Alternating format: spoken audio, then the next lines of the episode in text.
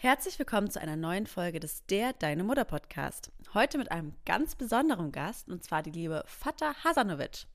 Fatah ist Influencerin und lebt mit ihrem Freund in Dubai und ist seit neuestem schwanger.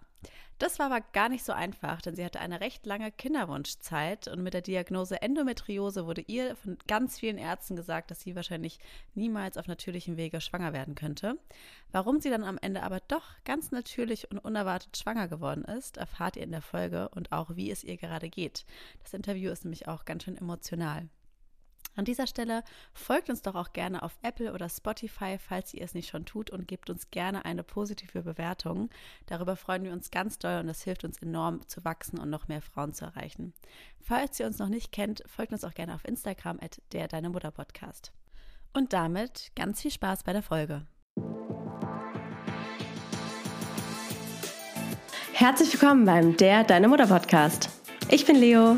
Und ich bin Lulu. Jeden Dienstag dein Podcast für die perfekt und perfekte Mutti. Und damit nimm's locker und ganz viel Spaß bei der Folge.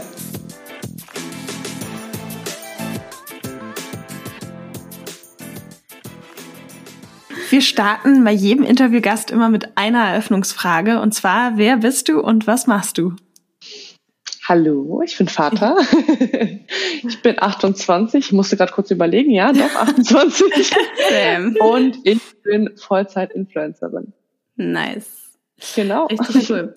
ich fotografiere ja, nebenbei auch. Also ich wollte gerade sagen, du bist ja, ja, auch jetzt seit neuestem machst du ja auch, stehst ja auch hinter der Kamera, machst richtig tolle Fotos. Ja, man sagt immer irgendwie nur Influencerin, aber eigentlich gehört da so viel mehr noch irgendwie dazu. Ich habe ja immer schon Fotos gemacht von mir selbst, dann ja. eher für meinen Kanal ja. und irgendwann dann natürlich entdeckt, so ey, es macht total Spaß, auch hinter der Kamera zu stehen und das mal so aus dem anderen mhm. Blickwinkel zu betrachten. Ja, genau, ich mache auch Fotos. Richtig und ich habe auch noch einen Online-Shop. Ah, cool. Mega. Was verkaufst du da? Ähm, das ist noch nicht so offiziell, deswegen kann ich es noch nicht erzählen. okay. Boah, immer diese Influencer, die sagen, ich kann das noch nicht erzählen. Aber es Alles ist echt gut. so, nee, weil wir echt noch so ein paar Sachen noch machen müssen und dann, wenn es official official ist, dann. Ja, klar. Also stay tuned. Ja, genau. und du bist ja jetzt gerade schwanger, also herzlichen Glückwunsch erstmal an der Stelle. Danke. Ähm, wie, wir haben ja gerade schon ein bisschen drüber geredet, aber nochmal für unsere Hörerinnen. Wie geht's dir denn jetzt gerade so als Schwangere? Also an sich geht's mir gut. Ich muss aber schon die ganze Zeit das Genen unterdrücken, weil ich so dauermüde bin. Das ist ganz schlimm. Also ich war vorher auch schon immer sehr müde, ja. aber nie so ja. krass. Also ich habe schon immer dann Sachen hinbekommen. Jetzt denke ich mir einfach, oh Gott, ich funktioniere nicht mehr normal. Das ist wirklich ein anderer Zustand, ähm, aber trotzdem so aushaltbar. Also es gibt ja immer so Horrorgeschichten und ich versuche da immer gar nicht drauf zu hören, weil ich nee. habe mich so drauf eingeschätzt, es wird eine schöne Schwangerschaft, es wird eine schöne Geburt und alles kommt, wie es kommen muss. Äh, auch wenn das vielleicht für einige ein bisschen naiv klingen mag, aber ich weiß nicht, ich will mich einfach positiv darauf einstellen. Warum soll ich irgendwie auf Kampf ähm, negativ denken, wenn ich doch aber mir das alles so schön vorstelle irgendwie und mich ja. auf diese ganze Erfahrung, diesen ganzen Prozess einfach einlasse. Und also jetzt bin ich im zweiten Trimester. Die ersten drei Monate war halt wirklich so morgendliche Übelkeit. Ich habe zwar nie erbrochen, ähm, weil ich davor so Angst habe. Ich weiß auch nicht, ich habe mir das so abgewöhnt. Ich, ich finde das so ganz schlimm und äh, ich verstehe auch alle, die sagen, oh Gott, ich muss dann immer weinen, wenn ich brechen muss. Und ich bin auch so mhm. jemand, ich krieg totale Panik. Und ich dachte so, Gott, wie wird das bloß in der Schwangerschaft? Und das war so eine Anfangszeit, hat Müdigkeit dauerhaft. Gelüste habe ich jetzt auch keine krassen, muss ich sagen. Ja. Ich hatte Lust auf Obst. Da dachte ich mir so, wow, I'm a healthy queen. ja. Das ist gut. So. Aber das finde ich ja cool, ja. weil der Körper zeigt einem so, okay, hey, weißt du, wenn wir jetzt irgendwie braucht. Vitamine und so haben und dann kriegst du Cravings auch auf gesunde Sachen, weil es ah, ja, der okay. Körper holt sich im Endeffekt ja, was er braucht einfach in dem Moment, ne? Ah, okay, dann also, hat er das gebraucht. Verstehe ich. Ja, ja. Aber das Gute ist ja, wir sind ja hier auch Mama-Podcast. Das heißt, auch wenn du ab und zu mal gehst, alle werden ganz genau wissen, okay, ich weiß ganz genau, wie es ihr geht, weil ja. äh, die meisten, die zuhören, waren schon schwanger oder sind gerade auch schwanger. Deswegen, mhm. ähm, ja, fühl dich da ganz frei, deine Müdigkeit Perfekt. auszuleben. Ja, nee, sonst hatte ich echt so, Atmung war auch voll schwierig, direkt zu Anfang. Das fand ich total krass. Ja. Ich mache zwar das noch Sport, hatte ich komischerweise also auch. Ich war extrem kurzatmig, kurzatmig von Anfang ja. an und hab, hatte das Gefühl, ich muss immer so richtig nach Luft schnappen, ja. auch wenn der Bauch noch gar nicht so groß war. Das war bei mir aber auch Voll. so eines der ersten Anzeichen, mhm. wo ich gemerkt habe, ich bin schwanger, weil ich irgendwie gelaufen bin und war die ganze Zeit so. Absolut, ja. Und äh, aber ich mache trotzdem noch Sport. Also ich spiele Paddle-Tennis und Volleyball, aber Mega. alles noch so, jetzt nicht in so einem Profiniveau, weil da war irgendwie einer auf Instagram meinte so, oh, nee, Volleyball durfte ich nicht mehr spielen. Ich bin ja im Verein. Ich war so, oh Gott, das, was ich mache, ist gar kein Vereinsniveau. Ich stehe auf einem Platz und hoffe, dass der Ball mal zu mir kommt. Also so ein bisschen Bewegung will ich mir halt auch nicht nehmen lassen. Das ist so das, was ich halt ja. halt einfach gerne mache. Ja. Und ähm, nee, ansonsten mir geht's echt gut, muss ich sagen. Ab und an habe ich mal Stimmungsschwankungen. Ja. Das merke ich schon. Also ich hatte jetzt irgendwie am Wochenende, oh Gott, das war ganz schlimm. Ich habe so geweint, weil ich dann irgendwie so realisiert habe, oh mein Gott, ich werde Mutter. Und das war dann mhm. so, oh, wie machst du das? Du bist ja, so müde und so kaputt und was machst du dann? Und es klar, irgendwie bricht ab und an mal so, also ich bin zwar voll entspannt und habe irgendwie auch vor nichts so richtig Angst. Ich habe auch nicht Angst vor der Geburt. Ich habe auch nicht so Sorgen, dass ich mir jetzt denke, oh, es könnte was mit dem Kind passieren. Ja. Weil bei mir kam ja die Schwangerschaft so plötzlich und so, wie sagt man, so unerhofft. Also wir hatten ja die ganze Zeit irgendwie gesagt bekommen, dass äh, es schwierig wird auf natürlichem Wege, beziehungsweise nicht klappen wird. Also eigentlich wirklich nur Angst äh, gemacht von Ärzten und nur Panik. Ja. Und das wird so normal nicht funktionieren. Und dann hat es funktioniert. Und dann war das so, oh mein Gott, krass. Also so schnell hätte ich das jetzt nicht erwartet. Und das hat einen dann so überrannt. Ich dachte, das wird noch zwei, drei Jahre dauern und bis mhm. der ganze Prozess ist. Und ich dachte, ich muss eine künstliche Befruchtung machen oder eine Insemination. Mhm. Davon war erstmal die Rede, äh, dass quasi der Eisprung ausgelöst wird und dann die Samen quasi, ich glaube, das wird reingespritzt. Ja. ja ich hatte ich glaub, irgendwie gar, ja, ich hatte auch gar keine beides. Zeit ich glaube, so richtig. Es gibt dieses, genau, dass es reingespritzt wird oder du entnimmst dann die Eizellen und befruchtet das quasi so im Reagenzglas. Ja, genau, glaub, genau. Ja. Ich hatte, wie gesagt, gar nicht so viel Zeit, mich dazu informieren, weil das auf einmal, ich habe es gehört und dann war ich so, oh Gott, nein, warum? Und dann war ich schon wieder irgendwie, das war halt alles in Deutschland noch. Und dann sind wir zurückgereist nach Hause, nach Dubai und dann war ich zu Hause und dachte mir, ach, weißt du was? Lass jetzt einfach mal Weihnachten vergehen lass Neujahr vergehen. Ich hatte wirklich keinen Kopf mehr. 2022 war so ein schlimmes Jahr. Ja. Äh, wir haben so ganz viele schlimme Sachen erlebt und dann habe ich gar nicht mehr so an diese Schwangerschaft dann gedacht, weil ich so dachte, okay, lass das Jahr ausklingen, alles wird gut, wird schon irgendwie. Und dann habe ich ähm, getrackt, meinen äh, Ovulationstest habe ich gemacht. Und also hattet ihr schon, also hattet ihr schon einen konkreten Kinderwunsch, dass du quasi den Ovulationstest auch gemacht hast? Ja, voll. Also ich habe ja. schon irgendwie monatelang, also ein Jahr lang immer mal wieder so halt äh, Ovulationstests gemacht. Ja. Aber nie sofort nach der Periode. Und das war so mhm. komisch, weil ja. ich halt immer dachte so, okay, das kommt ja eh äh, immer erst vier, fünf Tage später, der Eisprung. Ja. Und genau, dann hatten wir, wie gesagt, probiert, schwanger zu werden, hat nicht geklappt. Und klar, man denkt sich am Anfang so, sowas funktioniert ja auch nicht sofort. Hm. Also auch bei ähm, Leuten, die keine, sag ich mal, Zysten haben oder Endometriose oder ne, die keine Vorerkrankungen haben, funktioniert das ja auch nicht immer sofort. Nee, ich habe also, auch anderthalb Jahre gebraucht. Also. ja, deshalb, also ich hatte mich auch eigentlich nie wirklich verrückt gemacht. Ich habe zwar immer so gedacht, okay, es wird schon kommen, aber wenn du halt bei jedem Arztbesuch hörst, nein, nein, das klappt nicht, das klappt nicht. Sie müssen mhm. äh, das künstlich machen, sie müssen ihre Eier entfrieren, sie müssen, also es war immer nur so, ich habe mich so ein bisschen gefühlt wie so so eine Abfertigung. So einfach mhm. Hauptsache, hier ist eure Kohle und äh, macht mal mit mir mhm. nie wirklich so eine richtige Beratung und ich wusste auch gar nicht richtig, richtig was ich fragen soll, weil du bist so überfordert mit allem, dass du gar nicht weißt, was, was stellst du da für Fragen. Darf ich fragen, also quasi, ihr habt erst das natürlich irgendwie dann auf natürlichem Wege versucht, mhm. das hat nicht mhm. geklappt und dann bist du zu Ärzten gegangen? Oder wusstest du vorher schon von der, von der Endometriose? Also 2018 habe ich, ähm, nee, warte, 2017 habe ich zufällig Endometriose entdeckt, also wurde entdeckt, mhm. äh, weil ich mir die Hormonspirale habe einsetzen lassen, einfach nur zur Verhütung, hatte gar ja. keinen Hintergrund. Und dann äh, wurde kontrolliert und dann meinte sie, oh, da ist eine Zyste, wir warten mal drei Monate ab. Wenn das wächst, dann muss ich dich in die Charité schicken, ins Krankenhaus und dann muss eine Bauchspiegelung gemacht werden, weil nur dann können wir quasi sehen, ob da äh, Verwachsungen sind, ob da eine Endometrioseherde ist und ob wir wirklich die Diagnose am Ende stellen können. Mhm. Und ja, das war dann auch so, die Zyste ist gewachsen. Ich bin in die Charité, habe hm. die Bauchspiegelung machen lassen, also habe mich operieren lassen. Oh, krass. Dann wurde ähm, die Herde entfernt, aber das bedeutet nicht, dass das nie wieder kommt. Also es kann nicht einfach entnommen werden, die Zyste oder ähm, ganz verschwinden. Das kann sich halt immer wieder neu bilden. Das hat, wie gesagt, eine chronische Erkrankung.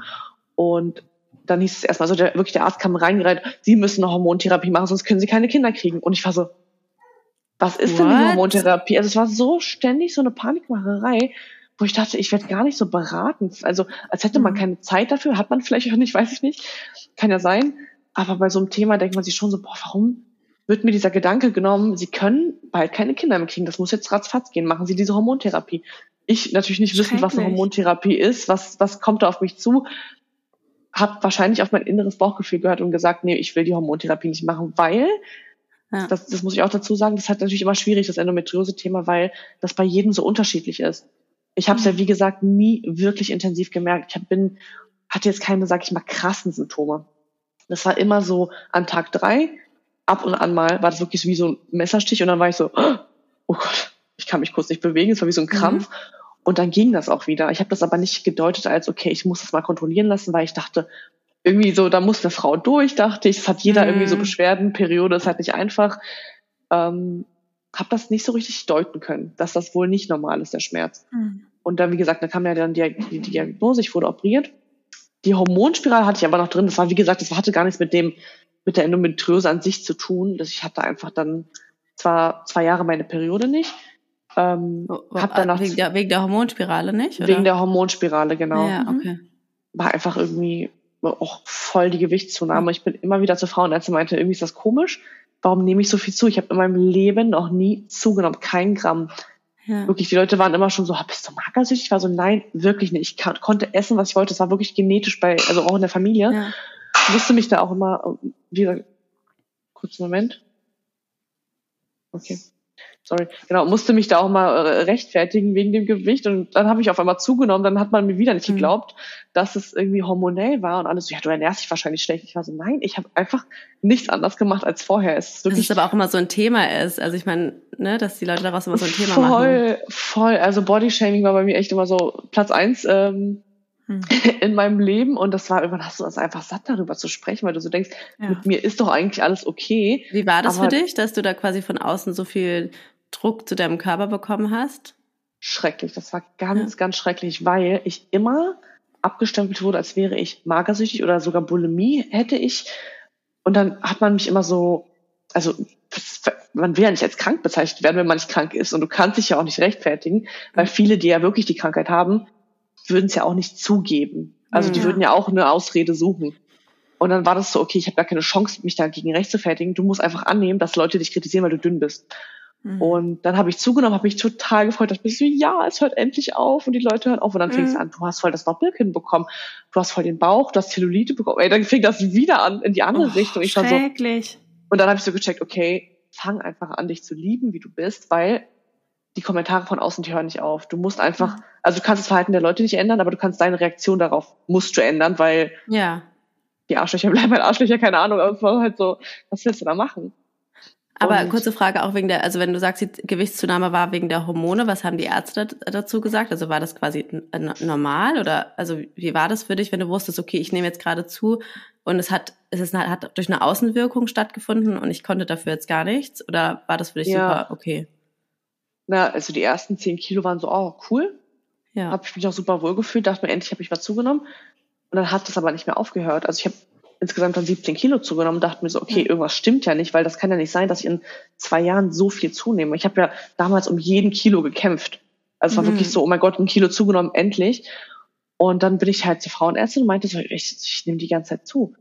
Ach nee, das kann nicht von der Spirale kommen weiß ich jetzt nicht, ob die wahrscheinlich ihr Produkt nicht schlecht reden will, ob, ob das dann blöd kommt, mhm. wenn man mhm. dann sagt, so, naja, kann passieren und dann verkauft sich die Spirale nicht mehr so gut, weiß ich nicht. Das ist ja auch bei jedem unterschiedlich. Ne? Einige mhm. finden es klasse, haben keine Nebenwirkungen. Bei mir war es einfach riesige Nebenwirkungen, Stimmungsschwankungen ohne Ende. Ich habe mich total oh. schlapp und krank gefühlt zum Ende hin und dann war ich so, okay, ich muss es rausnehmen. Ja. Hab dann auch erst zum Ende hin, das ist halt so auch total naiv, ist, ne, wir Frauen mit der Verhütung, das ist so ein Thema, was Schrecklich was macht man da quasi? Und äh, dann habe ich einfach zur Hormonspirale gegriffen, dachte mir so, perfekt, fünf Jahre Ruhe und gar nicht mich wirklich intensiv darüber informiert, was es mit dem Körper eigentlich macht. Und dann nach den zwei Jahren habe ich dann mal in Foren gelesen, wie ging es anderen Frauen und alle sprachen irgendwie von Gewichtszunahme. Ich war so, okay, also bin ich ja doch nicht die Einzige und meine Ärztin kann das ja nicht immer nur widerlegen und immer wieder sagen, nee, kann nicht sein, kann nicht sein, wenn es doch sein kann. Also die Möglichkeit besteht, dass man davon zunimmt und äh, ich glaube, da werden sogar auch Vitamine entzogen, solche Sachen einfach, wo ich dann dachte, okay, ich nehme es einfach raus. Äh, und dann fing ja schon an, so die Idee, okay, ich will ja eh Kinder haben. Von daher, wir probieren es einfach mal. Deswegen kann ich gar nicht so richtig sagen, ob wir das jetzt nur ein Jahr probiert haben oder schon länger und vorher aber nicht wussten, dass es nie geklappt hat. weil wir haben ja nicht mehr verhütet. Vielleicht ist es ja schon lange so gewesen, dass es einfach nicht geklappt hat.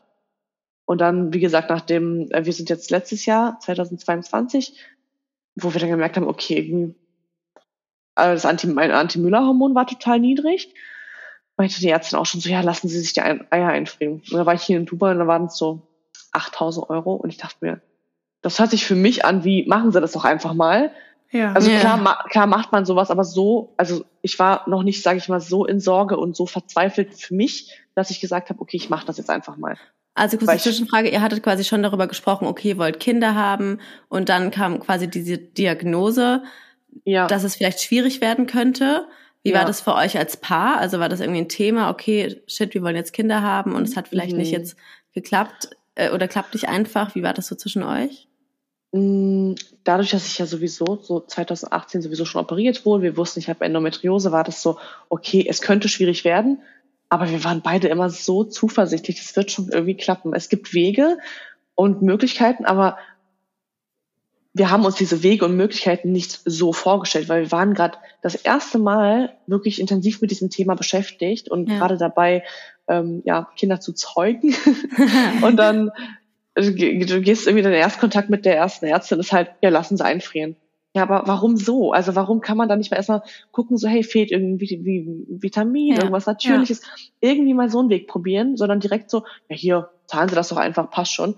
Ich fand, das war so eine Abfertigung und absolut. ich finde, das ist einfach, also klar, am Ende, mir wäre alles Geld der Welt wert, wenn ich äh, diesen Kinderwunsch mir erfüllen kann, weil es nur mein Wunsch ist, der da ist, aber ich denke mir so, nicht in den ersten paar Wochen, wo du dich gerade erst damit beschäftigst, dass das so die erste Option ist. Ja, wir hatten auch schon mal so. vorangegangene Interviews und da war auch immer wieder das Thema, dass da teilweise auch Leute, die finanziell extrem schlecht gestellt waren, eben dann immer ja. wieder zu überteuerten Kinderwunschbehandlungen gegangen sind, was am Ende nichts ja. gebracht hat und die eben genau das gleiche wie du meinten, man wird total schlecht irgendwie aufgefangen oder beraten. Ja, und ich glaube, ne, man fühlt sich ja wie so eine Abfertigung so von wegen, ja, solange du zahlst, weil klar, diese Emotion ist ja da und du bist ja auch, das ist ja so, du bist ja auch irgendwie traurig, wenn es nicht klappt. Ja. So sehr man auch irgendwie Hoffnung hat. Du hast irgendwie beide Gefühle gleichzeitig. Ich, ich kann jetzt nicht sagen, ähm, ich, ich hatte zwar Hoffnung, war trotzdem positiv eingestellt, aber trotzdem gibt's ja Momente in dieser Zeit, wo du traurig bist und dann denkst, puh, wäre schön, wenn es jetzt leicht wäre. Wäre schön, ja, wenn es einfach mal klappen gut. könnte. Und vor allem bei manchen, so du siehst dann die anderen Leute, bei denen es so einfach klappt. Und man denkt sich dann immer, warum ist es bei mir so schwierig, wenn es bei anderen irgendwie einmal One-Night-Stand und zack, schwanger. Mhm da muss ich aber sagen, ich habe nie so gedacht. Ich habe nie die anderen betrachtet. Das ist ja. auch mal so so ein schwieriges Thema bei ähm, wer wird schneller schwanger, wer, wer schwieriger. Ich habe mein Schicksal einfach angenommen. Ich dachte, das Super. ist jetzt nun mal so und es bringt mir nichts zu sagen, oh, warum ist es bei ihr so einfach, weil das ist dann nun mal so. Also mhm. ich, ich habe mich jedes Mal, wenn jemand meinte, ich bin schwanger, total gefreut und ich habe mich auch eingestellt, wenn es nicht klappen sollte, dann ist das so. Mhm dann ist mein, also mein Leben, ich finde mein Leben auch wertvoll. Mm, das soll gar nicht falsch rüberkommen. Auch ohne Kind finde ich mein Leben wertvoll. Das ist ja mit auch genau kind, die richtige Einstellung. Mit Kind ist mein Leben auch super schön, aber ich finde mich als Frau nicht als Versagerin oder ich würde niemals sagen, dass ich irgendwie es nicht geschafft habe als Frau. Ich will mir diesen Druck nicht machen. Dass ich nur wertvoll bin, wenn ich es geschafft habe, ein Kind zu zeugen. Weil wenn mein Körper das nicht mitmacht oder ich einfach diese Voraussetzungen nicht habe, dann bin ich trotzdem Frau genug. Also ich finde, man muss diesen, hoffentlich irgendwann kommt dieser gesellschaftliche Druck daraus, dass man, ähm, ja, dass eine Frau nicht eben nur Frau ist, wenn sie Kinder kriegen kann und auch Leute akzeptiert, die keine Kinder wollen. Also, dass man einfach die Situation eben so annimmt, wie sie ist. Und das habe ich für mich persönlich versucht einfach anzunehmen. Dass andere es nicht können, ist total verständlich auch. Also jeder geht mit diesen Emotionen anders um. Äh, aber für mich wollte ich einfach so auch weil ich mir einfach dachte, weißt du, die Leute freuen sich ja, wenn sie ein Kind bekommen. Also ich, ich könnte es nicht übers Herz bringen, einfach traurig für jemand anderes Glück zu sein oder sauer zu werden oder zu denken oder es jemand anderem nicht zu gönnen. Das, das fände ich von mir jetzt nicht fair, so zu denken, ja. äh, weil jeder dieses Glück einfach verdient, wenn er sich das wünscht. Und genauso habe ich mir das gewünscht und dachte mir so, vielleicht kommt es auch einfach mir irgendwie in die Hände gefallen, auf welchem Weg auch immer.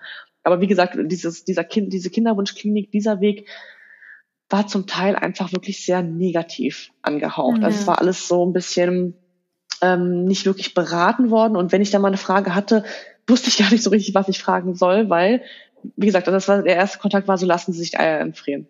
So, habe ich dann erstmal nicht gemacht, weil ich dachte, nee, ich glaube, es gibt andere Wege. Ja. Dann ähm, waren wir irgendwann in Berlin, da waren wir dann bei der Kinderwunschklinik. Das war dann irgendwann im September war das, 2022. Mhm.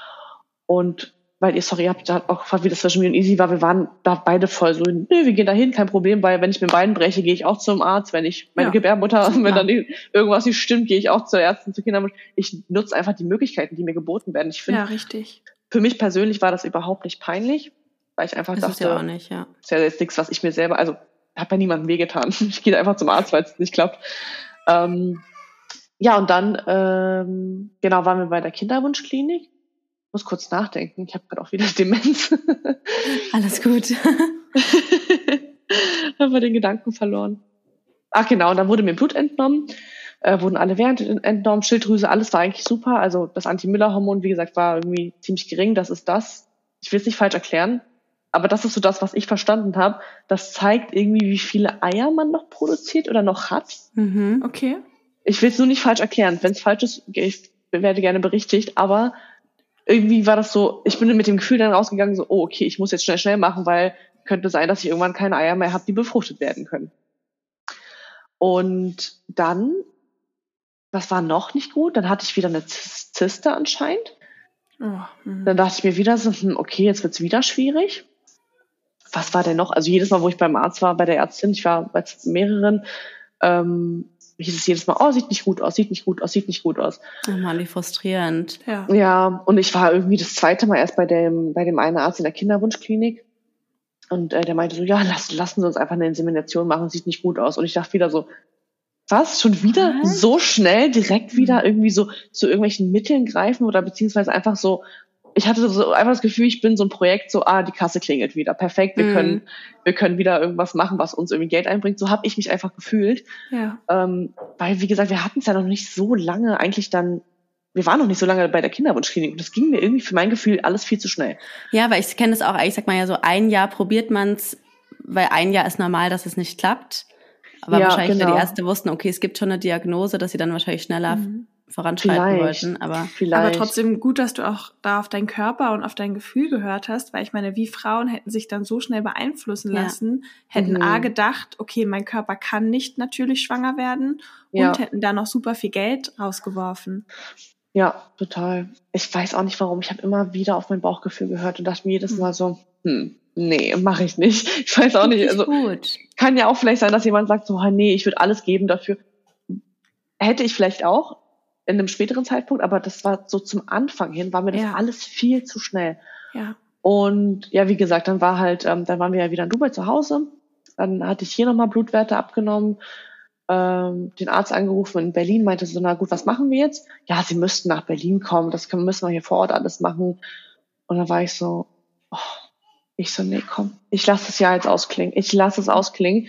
Und die meisten, das ist auch so witzig, wenn ich diese Geschichte erzähle, die meisten sagen, siehst du, wenn man loslässt und wenn man keinen mhm. Stress mehr hat, wird man schwanger. Und ich denke mir so, nee, nee den Stress hast, hast du trotzdem. Weil der, Gedanke ist, sorry, ja. aber der, wenn der einmal sitzt im Kopf, dann bist ja. du so, du kannst es nicht wegdenken. Du kannst es im Kinderwunsch nicht wegdenken. Du hast immer unterbewusst so, okay, vielleicht klappt's ja doch irgendwann. Vor jeder Periode habe ich trotzdem. Natürlich gedacht, du bist ich schwanger. Trotzdem, so. Ja, jedes Mal gemessen und geguckt, wo ist es soweit?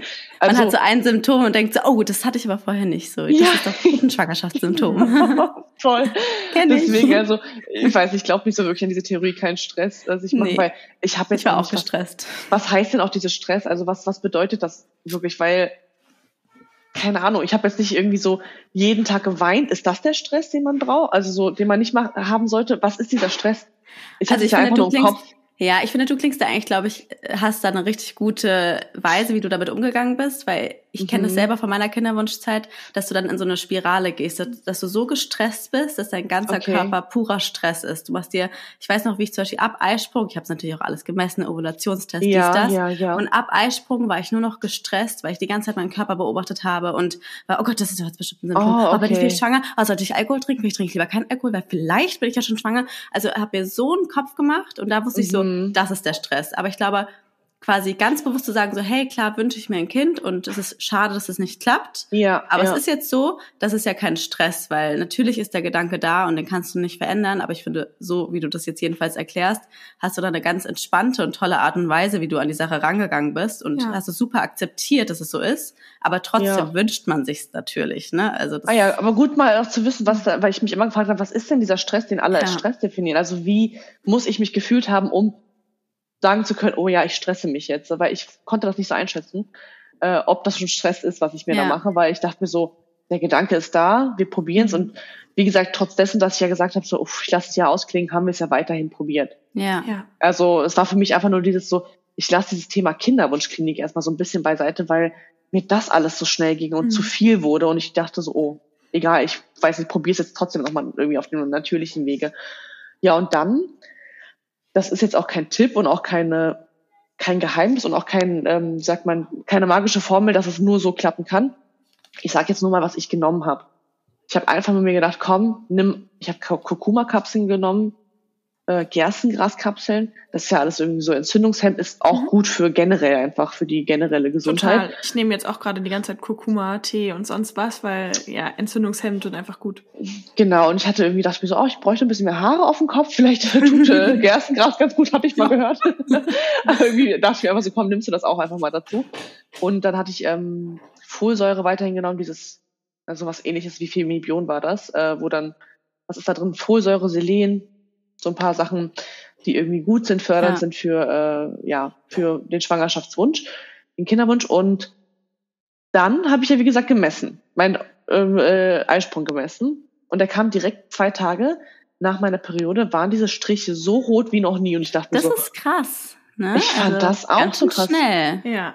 Aber jetzt weiß ich wieder, was mir gesagt wurde bei der einen Ärztin. Die meinte nämlich, sie haben gar keinen Eisprung. Und da war ich so, oh mein Gott, da ist ja da nichts mehr, also dann ist ja da nichts zum Befruchten. Ja, ja, okay, ja. Und ich hatte ja immer im gleichen Abstand meine Periode. Und dann meinte sie mir, ja, sie haben wohl eine Durchbruchsblutung. Also es bricht zwar immer okay. durch, aber keine Abschlussblutung. Das bedeutet dann, eine Abschlussblutung würde danach würde ein Eisprung folgen. Und das hätte ich wohl nicht gehabt. Also du Bei hattest trotzdem Blutungen, aber kein Eisprung. Das ist ja interessant, das habe ich auch noch nie gehört. Ich war so, was mache ich jetzt mit dieser das war Info? Bei meiner Freundin auch so. Ja? Da ist okay. Das, ja, die hatte dann eine Spülung, da wurden die Eileiter durchgespült. Mm, und das okay. hat total was gebracht. Das soll wohl auch die Fruchtbarkeit erhöhen. Mm. Mhm. Ja, das, das habe ich auch gehört. Geworden. Mhm. Nee, und dann, wie gesagt, äh, hatte ich diesen Eisprung so knapp und dachte mir so komisch, dass diese Striche auf diesem Test so rot sind, obwohl mir ja gesagt wurde, ich habe ja gar keinen Eisprung. Mhm. Also deswegen war das für mich dieses ganze Thema so, was ist denn jetzt mit meinem Körper? Also ja. was geht denn da ab? Und dann ja, hatten wir, wie gesagt, ähm, das Dann habt ihr erstmal losgehobbelt. und genau, an, de, an, dem Tag hat's geklappt. Also wirklich Krass. an dem, das, das eine Mal, wo die halt beide, wo beide Striche so rot waren, da war ich dann so, okay, wir probieren es jetzt einfach mal. Und nachdem wir diese ganzen, also Easy hatte auch dann so Kapseln eingenommen.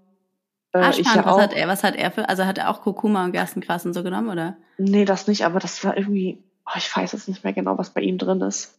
Weil das ist ja auch spannend, weil oft sind die Frauen ja immer diejenigen, die dann die Dinge nehmen, aber ich finde es super, wenn ja. die Männer auch damit ziehen. Ja. Soll ich mal kurz googeln? Warte mal kurz. Ähm, nee, weil das Ding war, also er hatte auch ein Spermiogramm gemacht ja. Und er war da auch voll offen, also auch so an die Männer da draußen. Go for ja. it. Das, also, wenn man den Wunsch voll. hat, das ist nichts ist peinlich, was, also, ja. was soll das ständig auch so, auch so, ich hatte auch ganz oft das Thema, dass Leute meinten, ich finde das so mutig von dir, so toll, dass du darüber sprichst. Und ich dachte mir so, ach, interessant, dass Leute das als mutig sehen, weil ich fand es als ganz normal. Ja. Also ich hätte da keine Hemmschwelle, was jetzt nicht heißen soll, so jeder soll so denken, sondern ich würde mir wünschen, dass man das einfach als normal ansieht und ja. ich würde mir wünschen, dass man sich dafür nicht schämen muss, weil es nichts ist, wofür man sich schämen sollte. Ja. Ähm, nee, weil ganz viele meinten so, ich traue mich nicht darüber zu sprechen, weil ich sonst immer gefragt werde und hat's geklappt und hat's geklappt. Und ich meinte halt, ob ich darüber spreche oder nicht, ich wurde sowieso immer gefragt. Ja. Weil du hast einen Partner, du wirst gefragt, wenn du nicht darüber sprichst, wirst du sowieso immer gefragt, ja, wollt ihr nicht Kinder haben? Wann geht's denn bei euch los? Warum habt ihr mhm. noch keine. Kinder? Also die Fragen kommen eh. Die dann, kommen sowieso.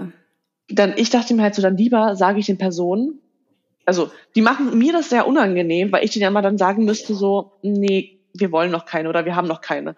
Dann wenn die mich das fragen, habe ich halt immer gesagt, so, ja, bei uns ist schwierig, ich kann keine Kinder kriegen momentan. Ich habe das immer so ins, Fa ins Face gesagt, weil ich mir dachte, du sollst dich doch dafür schämen, dass du mich sowas fragst. Und nicht ich sollte mich schämen, dass ist es nicht klappt. So.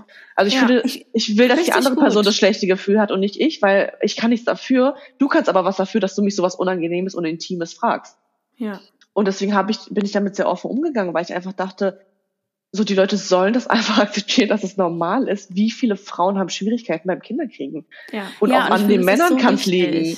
Eben. Ja. Aber es ist halt, ich, ich kann da auch wirklich nur von mir reden, weil ich war auch, also ich hatte es anderthalb Jahre probiert und mhm. das ist ja mhm. jetzt auch schon ein Weilchen her und damals war das echt noch nicht so ein Thema auf Social Media. Ja. Und dann bist du eben da und keiner spricht darüber. Du, du hörst nur die Geschichten von den Frauen, die sagen, oh, ich hab, es ist einfach geklappt, so, ich habe das Pille abgesetzt und zack, ja, schwanger. Ja. Und du denkst dir, jedes Mal bin ich die Einzige, bei der es so ist. Und dann gehst du auf mhm. Instagram und keiner spricht darüber. Und ich war so dankbar über die paar wenigen Leute, die auf Social Media darüber gesprochen haben. Ja. Und ich finde aber auch zum Beispiel Beispiel Thema andere Leute. Ich habe teilweise auch positive Erfahrungen gemacht. Natürlich ist die Frage sehr intim, aber ich mhm. habe auch immer ehrlich geantwortet. Ich meinte auch doch, wir wünschen uns Kinder, aber es klappt leider nicht. Und ich war mhm. oft super positiv überrascht, als ich offen darüber gesprochen habe, wie viele Frauen dann auf einmal meinten, ach Gott, ja, mach dir gar keinen Stress, ich hatte auch schon eine Fehlgeburt und dies, das und mir ist das mhm, passiert. Ja. Und dann kam auf einmal so viel zurück, dass ich so dankbar war, weil jetzt kommt man in den Austausch und jetzt kann ich mir die anderen Geschichten ja, auch anhören. Ja. Deswegen, ich war da wie du, dieses lügen und dann selber zu sagen, ah, das finde ich ist einem ja viel unangenehmer, als dann einfach zu sagen, wie es ist. Und es hilft auch anderen Frauen einfach ja. immens.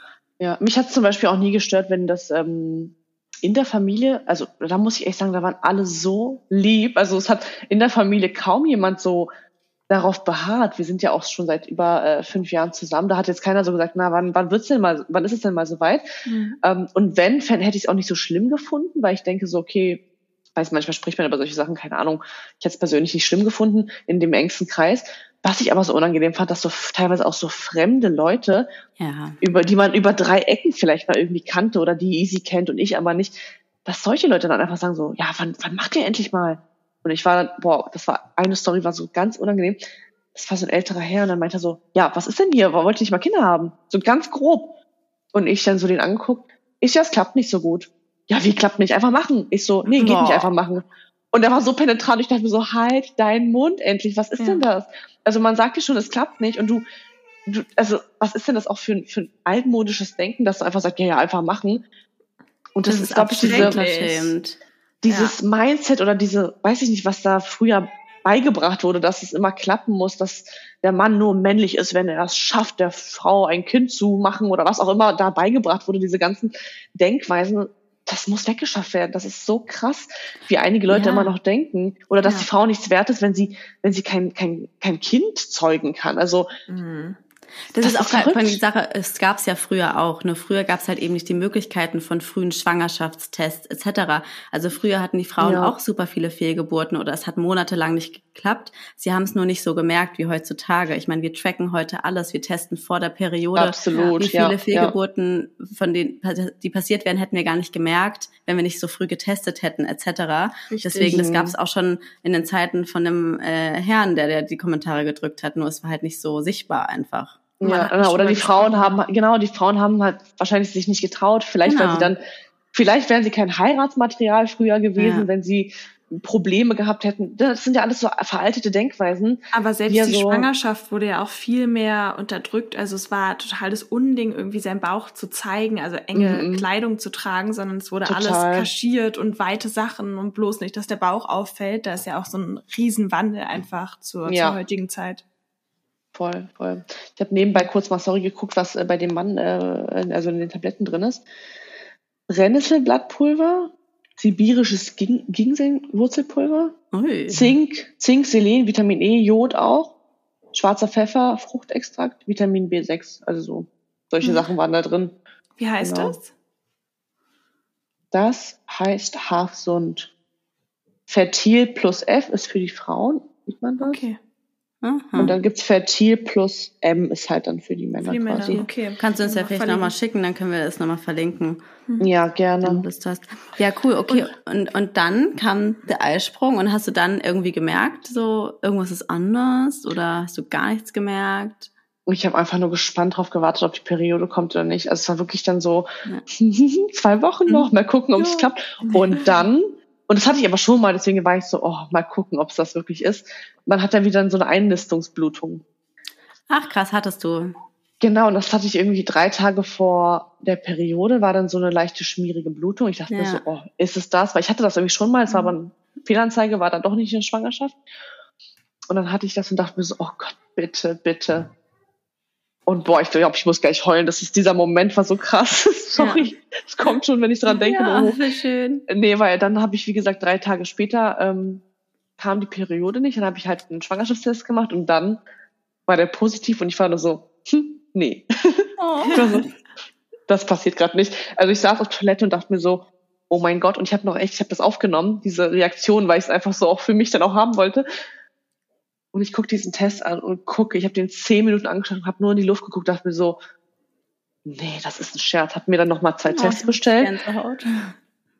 Boah, das war so ein krasser Moment. Oh mein Gott. Ich will nicht wieder heulen, sorry. Ja, aber das ist so schön. Ich kann ja. das so nachempfinden, weil gerade nach so einer langen Zeit, ich weiß noch, mhm. wie viele, du hast ja wahrscheinlich auch vorher schon mal einen Schwangerschaftstest gemacht und wie viel, wie oft man auf diesen einen Strich gestarrt hat. Und ich weiß noch, wie ich immer dachte, ich kann mir gar nicht vorstellen, dass da ein zweiter Strich kommt. So, nee. weil ich immer dieses weiße, ich weiß noch ganz genau, wie ich immer diese Leere vor mir hatte und immer geguckt habe, ob da irgendwo ein Schatten ist und da war nichts. Und dann auf einmal sind da zwei Striche und, und das ist einfach so surreal. Voll, voll. Also ich dachte mir auch so, du bist Mutter, lol. Und dann war so kurze, ja, es ist so kurze Panik ausgebrochen. Ich so, oh mein Gott, du bist Mutter, was machst du denn jetzt? Ey, ich dachte mir erstmal so, was ist das Kind, was zieht das an, was für eine Windelgröße brauche ich? Dann ist totaler Stress ausgebrochen ja. in meinem Kopf. Weil ich dachte mir so, das dauert ja noch, das wird voll der lange Weg sein. Und auf einmal ja. klappt das auf natürlichem Wege, nachdem du zehnmal beim Arzt warst und alle dir sagen, sieht nicht gut aus, sieht nicht gut aus. Und dann war, war ich so, oh mein Gott, ich kann es euch nicht beschreiben. Das war einfach, das war so ein komischer Moment. Also es war nicht so, ich war einfach nur fassungslos. Ich hatte so eine Leere in mir. Ich konnte mich nicht mal freuen, nicht mal heulen. Ich war einfach nur so, hm, also wie so eine ja. Verrückte, einfach so eine Hysterie ja. ist ausgebrochen, wo ich einfach, oh mein Gott, was mache ich denn jetzt? ja, dann war es irgendwie voll witzig und dann äh, habe ich es halt easy erzählt. Also Video, ähm, ich habe, also wir hatten eh so Content gerade ge gedreht und ich dachte mir so, okay, du willst das eh auf Video haben, seine First Reaction, weil das einfach so ein schöner Moment ist. Mhm. Und dann standen wir da vor der Kamera und er so, was ist das? Was hältst du da? Und dann, ich glaube, er dachte erst, was ist ein Covid-Test, weil die Dinger, sorry, die sind mittlerweile alle gleich aus. Ich hatte halt so einen kleinen, so einen dünnen äh, Teststreifen. Und dann habe ich ihm das so gezeigt, also, was ist das? Ich so, ich bin schwanger. Und er konnte es nicht glauben. Also er hat auch erstmal, er hat auch nicht geweint, er war einfach nur so, nee, nee, oh mein Gott. Und wir haben uns tausendmal umarmt. Und irgendwann später kam dann bei ihm wirklich dieser Gedanke, oh mein Gott, es hat wirklich geklappt. Es ist, der Moment ist da. Mhm. Und alle haben auf, boah, sorry. Alles gut. so schön. Mhm. Ja, keine Ahnung, alle haben halt auf diesen Moment gewartet. Ich weiß ja auch, dass, ich habe das ja meiner Familie erzählt und meinte dann auch zu allen, ja, ist halt schwierig gerade bei uns alle meinten, ach, das klappt schon, das klappt schon. Und dann, wo ich ihnen gesagt habe, es war so schön. Sorry. Ja, ich. Mann, das ist auch voll schön. Wie, wie, also ja. ich, ich weiß ganz genau, her? wann hast du es erfahren? Also ich habe es, glaube ich, im Dezember erfahren. Es muss so Dezember gewesen sein. Dann sechs Wochen später kam, also habe ich schon den ersten Herzschlag, hört man ja dann. Das war auch mhm. so magisch der Moment, weil ich dann erstmal verstanden habe, oh Gott, da ist ein Lebewesen, da ist ein ja. Mensch in mir drin und ich muss jetzt erstmal mich damit anfreunden dass mein Kind in mir wächst. Das ist ja. so komisch. Das, es wächst einfach im Bauch, man sieht es noch nicht und man denkt sich einfach nur so, oh mein Gott, bald ist aus zwei, zwei Menschen ein neuer Mensch entstanden. Ja. Oh mein Gott. Sorry. Ich kann das voll schön. Aber ich kann nicht so gut nachempfinden. Es ist, oh mein Gott. Es ist, es ist einfach so, ein, ich glaube halt, das können oft vielleicht auch Leute, die keinen Kinderwunsch hatten, nicht so krass nachempfinden, weil ich finde, wenn du dich halt mit dem Thema vorher schon so beschäftigst, bekommt das nochmal für dich eine ganz andere Bedeutung. Und für mich war das halt eben auch so das größte Wunder, was auf der Welt passieren ja. kann, ist, dass ein Baby in dir wächst. Und das ist, finde ich, was total Positives auch an diesem Kinderwunsch, dass du das jetzt so durchlebst, weil ich oft glaube, dass Leute, die einfach so schwanger werden, für die ist es so selbstverständlich. Und das ist was Tolles, dass du das so als was Besonderes sehen darfst, weil für mich war das auch zehn Monate, was das Besonderste und die schönste Zeit mhm. am Ende auch, weil ich es einfach toll ich, fand. Ich habe mich auch so gefühlt wie so eine Auserwählte, weil ich ja wusste, wie ja. schwer das ist. Ich bin dann so, wow, du bist auserwählt worden, von wem auch immer. Aber ich dachte mir dann ich so, versteh's. cool, oh mein Gott. Und dann war das so, ich habe mich so besonders gefühlt, weil man sich einfach so denkt, so, krass, weil das ist nicht wie früher mit 12, 13, wo man denkt, rein, raus und dann bist du schon schwanger. Genau. so hat man sich das ja vorgestellt als Kind. Ja. Und dann. Ich wollte gerade sagen, als Kind oder Jugendlicher, da war man ja eher so, oh Gott, oh Gott, oh Gott, könnte ich trotzdem schwanger sein? Ich habe zwar ein Kondom benutzt, aber es könnte ja gerissen sein oder das sein. Und Panik, und so. genau. So über der Unterhose, vielleicht trotzdem schwanger. kann ich ich glaube, ich habe hab Dr. Sommer mal geschrieben. Ja, so, kann, ich vom Petting, kann ich vom Petting schwanger werden? Wir hatten beide Unterhose an, aber ich habe trotzdem Angst. ja, sowas halt. Und dann merkt man auch, so einfach ist es nicht. Und dann ist es einfach ein Wunder ich habe nicht verstanden, wieso mir das dann passiert ist, weil das alles so, es schien so unmöglich. Und ich habe mich auch irgendwie so, klar, ich hatte Hoffnung, aber gleichzeitig war das auch so, na gut, wenn es nicht klappt, dann was soll ich machen? Ich kann es nicht erzwingen. So ja. ist halt dann nun mal mein Schicksal. Ich muss dann versuchen, mit dieser neuen Situation irgendwie zu, zurechtzukommen. Ja, wie gesagt, dann hat's geklappt und dann ähm, hatte ich am 19.02. Geburtstag und dann hatten wir geplant, nach Berlin zu kommen unter dem Vorwand so, hey, wir wollen alle zusammen ähm, Geburtstag feiern. Ich habe jetzt drei Jahre lang nicht mit meiner Familie gefeiert. Lass uns doch einfach mal alle zusammen halt Geburtstag feiern. Meine Mama wusste es aber schon, Isis Mama auch. Und äh, meine Schwester, also meine Schwester war die erste, die es wusste, weil ich musste irgendjemanden anrufen, weil ich so aufgeregt war und mir dachte, oh Gott, ich brauche jemanden, der auch ein Kind hat. Ja. Und der mir einfach der mir einfach gerade sagen kann, wie ich, was ich machen soll. Ich war, ich war total überfordert mit, mein, mit meinen Gefühlen. Habe sie angerufen, meinte dann so, was mache ich jetzt? Lebt deine Familie auch in Dubai oder in Nee, in Berlin, Berlin sind nee, alle. Berlin. Alle in Berlin, ja, okay. alle in wie Berlin. War, wie war das auch für dich, jetzt quasi so zu wissen, okay, du lebst jetzt doch, also so weit weg ist es jetzt auch wieder nicht, aber schon halt mhm. einige Flugstunden weg und so weit von der Familie und dein Kind wird auch in Dubai groß werden? Mhm. Ähm, also wo ich erfahren habe, dass ich schwanger bin, ich habe in meinem Leben noch nie so sehr meine Mutter auf einmal vermisst. Mhm. Ich ja. war so, oh mein Gott, ich muss bei ihr sein jetzt. Ich muss. Boah, es ist so ein emotionales Thema. Ja. Ich weiß nicht warum. Es war einfach so ein krasses Gefühl von, ich brauche meine Mama jetzt. Ich brauche ja. irgendwie einen Tipp von ihr, einen Rat von ihr. Ja, das verstehe ich. Mann. Habt ihr oft so heulende Schwangere in eurem Podcast? Ich, kann, ich, war, ich war selber, ich äh, ja, okay. musste auch immer ganz viel weinen und muss auch jetzt als Mama immer voll auf noch weinen. Ja, alles gut. Deswegen, also ich war gesagt, wie gesagt, ich habe irgendwie, ich habe sie so gebraucht und dann sind wir halt, wie gesagt, im Februar dann zu meinem Geburtstag dahin und dann habe ich mich auch so gefreut, dass ich einfach, dass sie mich einfach in den Arm nehmen kann weil man hat schon irgendwie auch so ein paar Ängste. Ich weiß nicht warum, man ja. ist dann auf einmal so, oh mein Gott, bin ich denn bereit überhaupt dafür? Weil das ist so eine neue Aufgabe, man weiß gar nicht, was einen erwartet. Das erste Mal Natürlich. ist immer so, was, was, wie wird das für einen? Man weiß es einfach mhm. nicht. Klar, wir hatten voll viele Kinder in der Familie und ich liebe das und ich finde das schön und, aber die Kinder gibst du natürlich auch immer wieder ab. Also, ja, genau die hast du nicht 24-7. Deswegen denkt man sich so, mein Gott, wie mache ich das mit der Arbeit? Äh, wie, wie strukturiere ich das Ganze? Wie wird mein Leben aussehen? Wie werden meine Freundschaften aussehen? Also wie wird alles sich entwickeln? Ja. Und ähm, genau, dann waren wir, wie gesagt, in Berlin. Dann am 19.02. habe ich es allen gesagt und es war für alle so, das war einfach krass. Also, mhm. oh, keine Ahnung. Ich habe richtig so diese Liebe gespürt von allen, die sich das ja. für uns gewünscht haben, weil die sich einfach dachten, oh Gott, ich glaube, das war wie so, so ein Schockmoment, weil sich alle dachten, alle warten auf diesen einen Satz, wir sind schwanger und dann passiert ja. das. Und das mhm. passiert dann so kurz, nachdem man sich dachte, hm, wird schwierig für die beiden.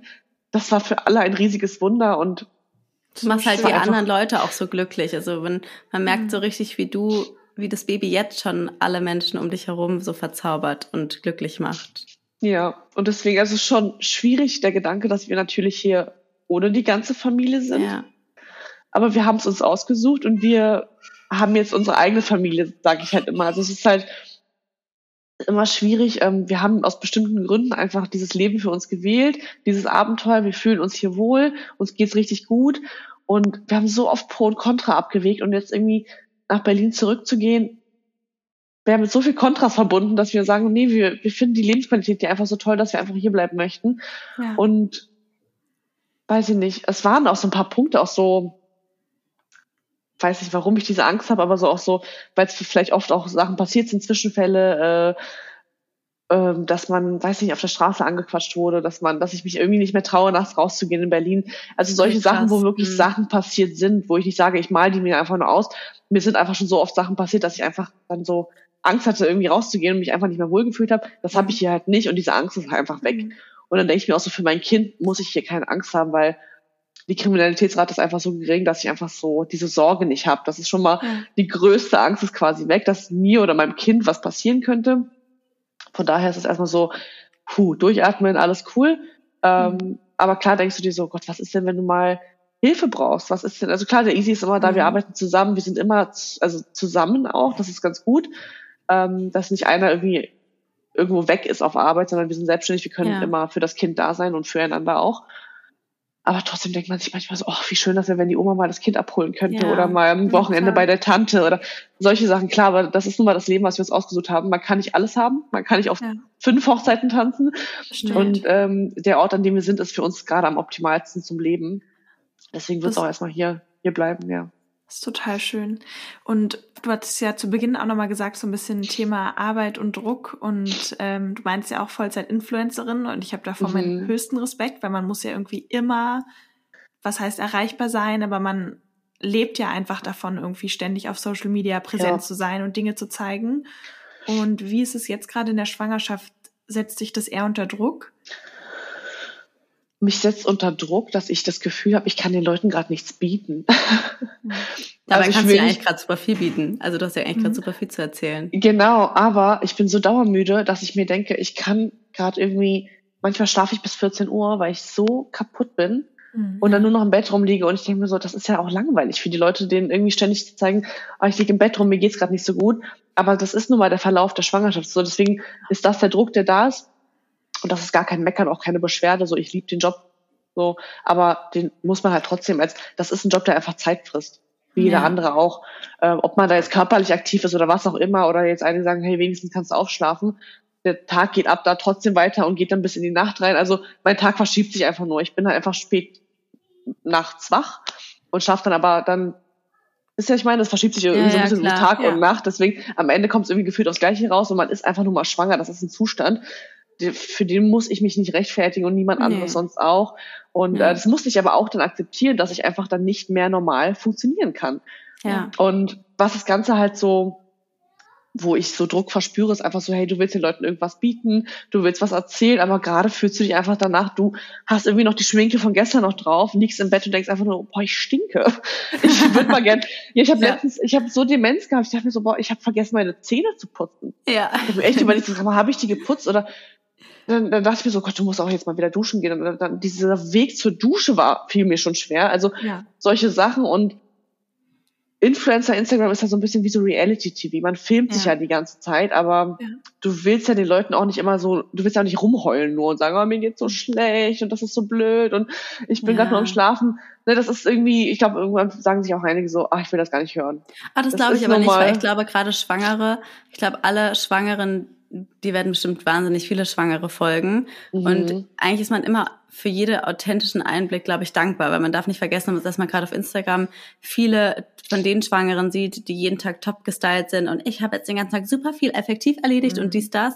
Und dass man dann mhm. eher dankbar ist, die äh, gerade auch selber im Bett hängt und äh, nicht in der Lage ja. ist, irgendwas zu machen. Und dann ja. sieht, ey, danke, Vater geht's genauso. Ich bin nicht die Einzige, die gerade nichts auf die Reihe kriegt, sage ich mal. Deswegen glaube ich, hast du da eher ähm, ein Benefit davon. Dass, äh, also es ja. hört sich jetzt doof an, aber zum Beispiel, wenn es mir nicht so gut geht, dadurch, dass ich, dass wir diesen Podcast haben, sehe ich sowas immer viel positiver, weil ich weiß, hey, wenn es mir nicht gut geht, kann ich auf jeden Fall mindestens einer Person zeigen, du bist nicht alleine, weil dir geht's auch nicht gut und mir auch nicht. Ja. Und ja, wenn es dir nur ja. gut gehen würde, dann würdest du in die Schublade gesteckt werden. Ach, die Influencer, da sieht immer alles total einfach aus und schön aus und einfaches Leben. Weißt du, was ich meine? Deswegen. Ja, ja ich glaube, das ist richtig. Ja, ich versuche halt so, ja, so eine Mitte zu finden zwischen, manchmal, manchmal geht es dir einfach eine Woche am Stück auch nicht gut und du bist dann so, pff, ob ich das jetzt den Leuten auch antue, eine ganze Woche ja. lang irgendwie, dann versuche ich ab und zu mal wirklich auch dann offline zu gehen oder dann ja. einfach nur mal eine Fragerunde zu machen. Also irgendwie so, mh, mm, ich weiß, dass viele Leute sagen, hey, du musst doch nichts leisten, du musst doch nichts machen, aber Instagram lebt davon. Das ist ja genau das, das Lustige, dass die Leute denken, äh, du filmst ja dein normales Leben, aber genau das ist ja die Arbeit, dass du dein normales Leben filmst. Mhm. Mhm. Weil das ähm, Stories machen, sag ich mal, wenn ich koche, also keine Ahnung, ich habe letztens irgendwie vier Stunden gekocht, wir hatten Besuch, kamen Leute, ich habe da nichts gefilmt und ich dachte mir, schade, hätte man eigentlich mitnehmen können, weil es voll spannend ist, was bei so einer Schwangerschaft ist, worauf man Lust hat. Ja. Aber ich hatte nicht Zeit und Nerv dafür, nebenbei das Ganze zu filmen. Es hätte mich zwei Stunden mehr gekostet. bis ja. du das gefilmt hast, bis du die einzelnen Schritte gemacht hast, dann, also es ist einfach so, du bist ja wie so ein Kamerateam. Es ist wirklich Reality-TV und das, ich weiß, dass einige sich das super easy vorstellen. Aber es ja. ist einfach wirklich, es ist viel Zeitaufwand. Und dann klar denkst du drüber nach so, okay, wenn ich jetzt noch ein Kind habe, du willst nicht die ganze Zeit am Telefon hängen, aber das, das ja. Telefon ist nun mal dein Job. Ja. Also wie also, lässt sich das vereinbaren? Das ist das Schwierige, finde ich, weil du einfach nicht von diesem Ding wegkommst, weil du nonstop den Leuten irgendwas bieten möchtest und erzählen willst. Was heißt bieten? Also klar musst du nichts Außerordentliches vielleicht machen für einige. Einige sagen, ey, sind super verständnisvoll und sagen, hey, du musst dir nichts krasses leisten. Aber selbst das einfachste Abfilmen vom Tagesablauf kostet einen so viel Zeit, Untertexte zu schreiben. Sich, also wirklich, ich kann euch echt meinen Plan zeigen. Ich weiß, es gibt Influencer, die arbeiten anders oder die, die ne, sind den ganzen Tag im Beachclub und filmen das kurz mal ab und machen dann ein Foto. Gibt's auch. Aber ich meine, ganze Woche ist wirklich voll mit Contentplan, Klamottenplan, Locations raussuchen. Äh, was mache ich? Was ist gerade cool? Was könnte man, was könnte man abfilmen? Was würde die Leute interessieren? Also ich mache mir da richtig so Gedanken drüber und nehme es ernst, weil ich einfach mir so denke, so weißt du was, für das Geld, was ich da verdiene, will ich ja auch was leisten. Also für mich selber auch einfach so, keine Ahnung, deswegen finde ich es immer so schade, wenn man das ähm, runterredet und sagt, ach, ihr macht doch nur ein Foto, es ist wirklich die ganze Woche ist so voll ähm, und ich sage auch immer so, Leute, so. probiert's, probiert's selber. Ne? Jeder hat die Möglichkeit, online ein was Foto, zu machen. Man will ja, finde ich, auch mal manchmal eine Pause. Ich meine, manchmal will man ja auch einfach das Handy mal zwei, drei Tage irgendwie einfach weglegen und irgendwie so die Zeit genießen und sich gar nicht darüber Gedanken machen, dass man jetzt posten müsste. Oder wie ja. du schon sagst, so beim Kochen, das könnte man noch mitnehmen und das. Ich finde, es ist total schwierig, sich auch davon abzugrenzen, wo ist noch meine Privatsphäre und was teile ich. Genau, das geht ja uns genau. ja jetzt auch so. Ich ja. sag mal, wir machen das jetzt auch seit anderthalb Jahren knapp und es ist bei uns immer, jede Woche reden wir darüber, möchten wir das jetzt posten, ist es das jetzt zu privat, weil eben wir mhm. haben ja schon mhm. ältere Kinder und eben wie du sagst, am Anfang ist es noch super easy, weil die schlafen wenn du Glück hast, halt eh viel und dann kann man echt noch viel einfach so machen. Mhm. Aber desto älter sie werden, desto mehr merken die Kinder auch, dass du am Handy bist und wollen dann selber das Handy haben oder wollen ja, deine Aufmerksamkeit. Ja. Und da merke ich auch, dann filme ich mich beim Kochen, aber bin, will eigentlich mit meinem Kind jetzt gerade kochen und nicht mit der Kamera dann genau, auch noch. Ja. Ne? Also man möchte ja auch irgendwie da und achtsam sein. Und ich glaube, das ist halt ein Prozess, den man dann so lernen muss, so diese Balance einfach zu lernen, gerade mit Kind, aber dann ist es auch wieder positiv, weil dein Kind ist dein größter Lehrer und wird dir schon zu zeigen geben, wo die Balance ist. Ja, und das ja. ist bei uns auch immer so. Und dann muss man manchmal vielleicht runterschrauben und sich feste Zeiten setzen ohne Kind, indem man filmt und schneidet und dann die Zeit mit dem Kind wirklich ja, beim Kind sein. Aber das genau. und ich sage euch, ich weiß, also, das Thema ist auch so ein ganz empfindliches Thema. Das weiß ich jedes Mal, wenn ich es anspreche. Das ist so super empfindlich, weil man irgendwie so mh, hm, dankbar sein muss, also so krampfhaft dankbar, so, oh mein Gott, das ist der beste Job der Welt. Für mich ist es das auch. Also ich liebe den Job, sonst würde ich ja. den nicht machen. Aber man möchte natürlich auch dafür, also Anerkennung haben, dass es nun mal ein Job ist. Es ist, es ist mhm. kein Hobby mehr. Weil wäre es ein Absolut. Hobby, wäre es ein Hobby, könnte ich auch einfach mal eine Pause machen genau. für ein halbes Jahr. Aber das ist es nun mal nicht, weil ich muss jeden Tag, es ist nun mal so, es ist einfach online, was online stattfindet, das ist mit Algorithmen verbunden, das ist mit Technik verbunden. Du kannst nicht einfach mal zwei, drei, vier Monate wegbleiben. Ja. Nee, eben, das ist gar nicht so das selbstständig, wie man alles. denkt. Eben, weil das du arbeitest es. ja eigentlich für den Algorithmus. Und also, ich meine, wir sind viel kleiner, aber trotzdem, es frisst so viel Zeit und es ist wahnsinnig aufwendig, ja. das alles zu planen und diese Kreativität ja auch mal wieder zu haben, neue Dinge zu machen. Und es ist ja eben ein Wettlauf gegen den Algorithmus. Du musst dich immer ja, wieder neu erfinden, immer wieder und also wir auch, wir hatten mhm. auch neulich darüber das Gespräch, oh, wollen wir mal irgendwie eine Woche Insta-Pause machen oder so mal durchatmen. Aber natürlich der Gedanke auch, hm, naja, aber der Algorithmus, das wird uns danach genau, direkt wieder genau. zurückwerfen. Also und gerade du, du lebst davon hauptberuflich, das ist deine Einnahmequelle. Du musst ja auch gucken, dass du da deine Einnahmen hast. Genau. Das ist ja verständlich. Ja, und man will auch gar kein Mitleid. Man, also ich Nein. Wenn man sowas erzählt, will man ja auch nicht, dass jemand sagt, oh du Arme, musst du jetzt Influencerin sein, darum geht's ja gar nee, nicht. Aber ich finde, ich, finde, ich so. sehe es wie du, weil es wird oft belächelt und das, ich war schon immer ja. so, dass ich gesagt habe, ich finde das schade, weil im Endeffekt wir alle konsumieren's und alle sind dann aber hm, die Influencer, aber gucken sich's den ganzen Tag an. Also ich denke mal, du bist ein Entertainer für die Leute und ich habe da den größten Respekt, weil wir jetzt auch selber wissen, wie es ist und es ist einfach, es ist es ist ein, ein anstrengender Job wie jeder andere auch und du hast genauso die Berechtigung, darüber sich mal zu beschweren, wie andere Leute die ganze Zeit über ihren Office-Job sich beschweren. Also ja. und trotzdem ist es ein toller Job. Also genau. Genau. Aber es ist, ist eben nicht so einfach, wie alle ich, denken. Ja, ich finde es auch immer so schwierig, das Ganze immer so aufs Geld zu beziehen, sagen, ihr verdient doch genug. Ich denke so, ihr wisst doch gar nicht, wie viel jeder Einzelne nee. verdient. Also man kann das, das kann ja. man ja nur mutmaßen und irgendwie hat man es mal bei zehn Ecken gehört. Und klar, es gibt immer die eine Sorte, die wirklich, wirklich, man kennt immer irgendjemand, der wirklich nichts dafür tut. Der einfach so ja. sein, äh, Highlife oder sein, sein spaßiges Leben einfach nur mal kurz mitnimmt und weiß nicht, wahrscheinlich viel Kohle damit verdient. Gibt's natürlich auch, aber ich kenne auch super viele, die wirklich auch mit Leidenschaft da reingehen und sagen, hey, ich wäre schon irgendwie so Mehrwert bieten und einfach, ja. weiß nicht, aufklären, äh, zeige viel aus meinem privaten Leben, selbst wenn nur das der Mehrwert ist, also sage ich mal in Anführungszeichen, ja. dann ist das ja auch schon viel, weil, keine Ahnung, ich vergleiche das irgendwie mal mit den Kardashians, denke mir so, das ist ja auch so Reality-TV. Ja. Da verdienen ja auch Leute Geld, indem sie ihr, ähm, ihr Privatleben zeigen, wie sie dann einfach private Sachen einfach machen. Und ähm, keine Ahnung, da zahlt man vielleicht eine Netflix-Mitgliedschaft oder eine Prime-Mitgliedschaft. Also ne, Leute zahlen dafür, um sich sowas anzuschauen. Ja. Und man muss immer betrachten, auf Instagram hat man kostenlosen Content. Auf YouTube ja. sind super viele lehrreiche Videos, wie viel ja. ich schon über YouTube gelernt habe. Und dann, ja. Ich bin dann halt immer so, ich supporte das und lasse ein Like oder einen Kommentar da irgendwas da, weil ich mir so denke, weißt du was, die Person hat sich doch so viel Mühe genau. gegeben, mich in irgendeiner Art und Weise aufzuklären. Egal was es ist. Ob sie mir ihr Privatleben zeigt, ob sie mir ihre Gefühle zeigt weil ich kann mich ja irgendwie identifizieren. Ich folge genau. persönlich nur Personen, ich weiß nicht, wo ich Interesse habe, einfach die Sachen zu sehen.